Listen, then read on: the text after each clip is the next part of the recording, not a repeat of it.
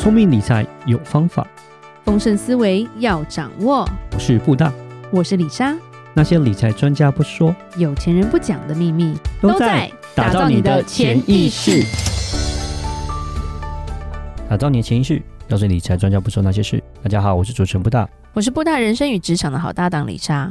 布大是。我们前阵子有讲到日本的那个不婚族开始 想要结婚，嗯，顶客族，对，因为他们是算是老龄化发生的一个现象嘛，对对对，对。那其实以日本来说，他们年轻人早就已经趴下了啦，已经躺平了。嗯、那我们今天其实要讲另外一个国家，叫韩国，OK，反正就是亚洲国家，亚洲国家就那么几个，然后就是日韩的经济是比较好的嘛，嗯，对，东南亚里莎比较少讲了，对，太热了，是。太潮湿了，对，这次要讲的是韩国年轻人。嗯，我们有一直讲说，韩国其实是一个财阀控制的国家，所以在韩国你投对胎跟投对行，其实投对胎比较重要。嗯，任何地方我觉得都是，对，任何地方都是，只是韩国它比较严重，是因为它的企业跟国家跟政治其实算是有关联的，就是国家会扶持企业，企业也会操控政治的走向啦。对，我们常看韩剧就会知道，他们演的非常真实。嗯。然后一个很大的重点就是，比如说以三星来说，三星基本上占了韩国百分之四十吧，可能更多，就是所有的东西都是他们家的。嗯，所以你出生在三星的家庭，你就一辈子，你真的是可能做好人做了十辈子吧。对，然后或者是你就是就累积的累积的，嗯、对，能够出生在那里的话，那其实要讲的是现在韩国年轻人的一个现象，而且它的现象其实是从很早期十多年前就开始了啦。说真的，韩国跟日本都是自杀率最高的国家哦，嗯，压力非常的大，然后也是少子化非常严重的国家，是对，就是人口逆成长这种。那韩国大概有七千万人口，在台湾的三倍多了，人口数还是比台湾多。是，然后因为近几年就是韩剧很风行嘛，所以我们靠着韩剧也会多了解一下他们的一些生态，嗯，生活。那李莎个人会觉得韩国，我们因为我们在美国是认识非常多韩国人嘛，嗯，韩国人很厉害，就是民族性很强。他们是非常团结的一群人，但是在其他，我觉得在生活习惯跟一些家庭概念，韩国跟中国跟台湾其实是有点相像的，嗯，因为我觉得日本跟亚洲其实不太，日本就是亚洲的德国嘛，他们就是第一个，他们很高傲，他们觉得他们人种是最好的，所以日本人学中文的人真的非常少呀，他们就是老板级一定都带翻译，他基本上不会为了做生意去学中文。韩国人会为了做中国人的生意去学中文，嗯，有，甚至是英文。他们觉得他只要会英文跟中文，然后他自己本身是韩文，他就是天下无敌了。嗯，对，在做生意这块，就是我们在美国也常碰到会讲中文的韩国人。可能也是因为他们离中国比较近啊。对啊，现在山东那边也比较近，都很近啊。日本当初侵略的时候，有近一点，可能也是文化也影响会在。大一点，对。不过今天要讲的是他的社会问题了，嗯、就是年轻人的问题。那记得之前有一部很红的电影叫什么？不是鱿鱼游戏，谢谢。很多有得过奥斯卡奖的《寄生上流》有？哦，《寄生上流》我知道，《寄生上流》就是第一个，他们这一家人住在哪？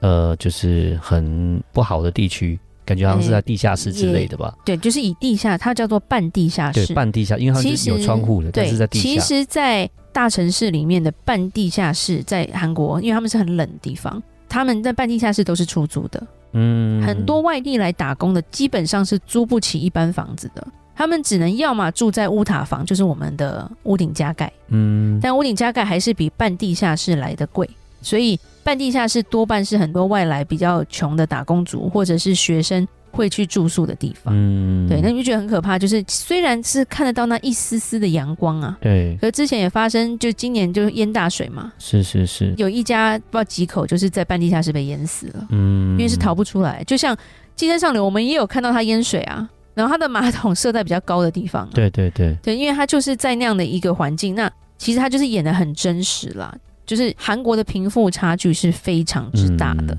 对，是有的家庭就是只能挤在那，你看他还要折那个披萨的盒子去赚那个手工的钱嘛。对对，那其实影响到现在韩国年轻人，他们从一开始有出现过一个叫三抛世代。三抛世代什么意思？哎，不是隐形眼镜那个日抛、月抛跟年抛哈。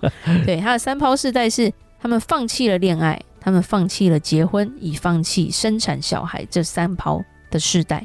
哦，所以不结婚不生小孩，对，然后也第三个是什么？忘记了，买房子。不恋爱啊！哦，不恋爱，不恋爱，不结婚，不生小孩。不恋爱，不结婚，不生小孩。对，他是在二零一一年的时候出现的这一个三抛世代的这个说法啦。嗯、对，因为他们失业率其实很高的。我们如果看韩剧，他们在面试，你看面试个几十个公司，你如果没有背景，基本上有时候有点难呐、啊。嗯，对，一般大学毕业的更难啊。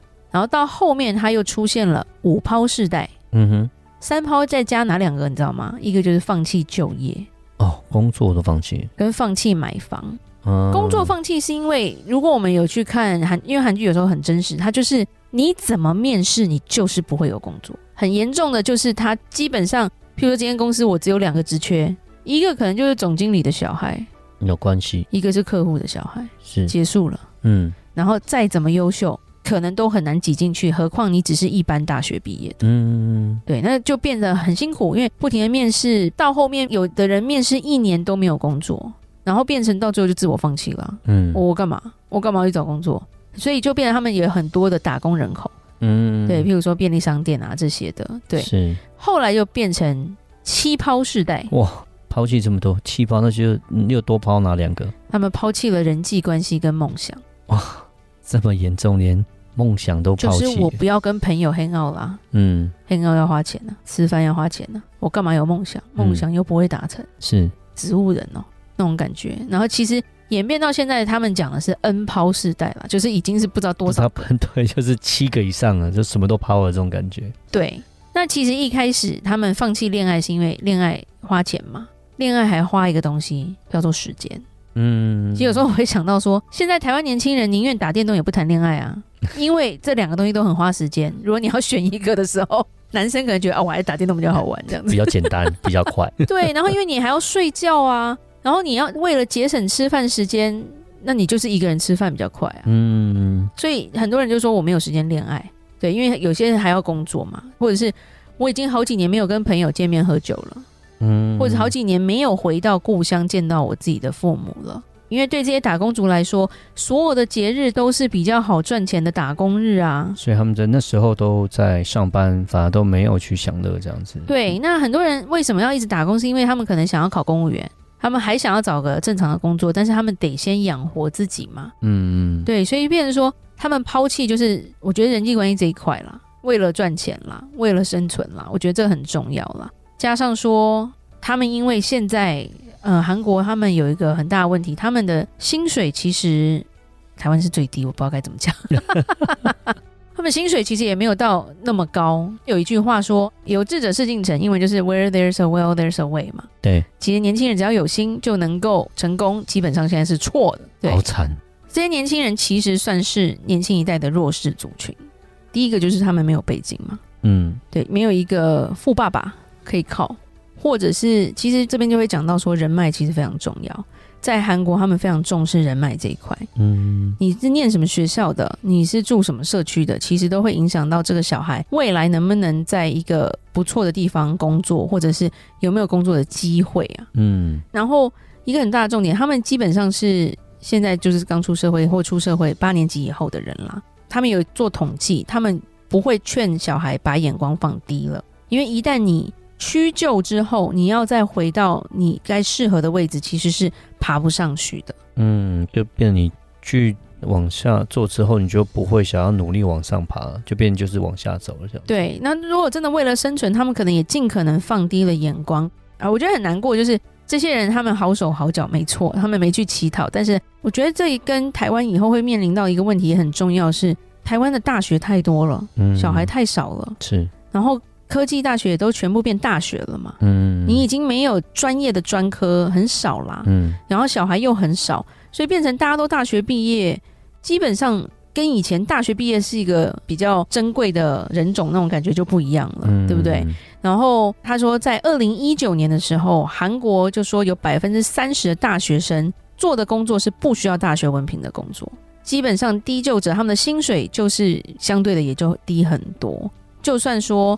他们一直很努力，都变成说好像没有办法爬上去的感觉，嗯，所以他们才会开始从三抛、五抛、七抛变到 N 抛，因为就觉得人生如果有梦想，反而是虐待自己嘛，没希望，就变成说我就牺牲掉这些东西了，这样子也不会想要去追求这些东西。对，然后很多他们大学的一些学长姐就会说，在韩国第一次就业其实非常重要，后面就没有改变的余地了。嗯，所以就像刚刚讲，你低就之后，其实你后面可能就没有办法爬起来了。嗯，所以在韩国会造成另外一个现象，就是非常多的待业生。哦，就是说大学毕业找不到工作这样子。你不是说找不到，他就是变成说我就是想要找到一个跟我符合我条件的一个正式工作。嗯，所以我不想要去打工，我不想要去屈就去做一些不是大学毕业就可以做的工作。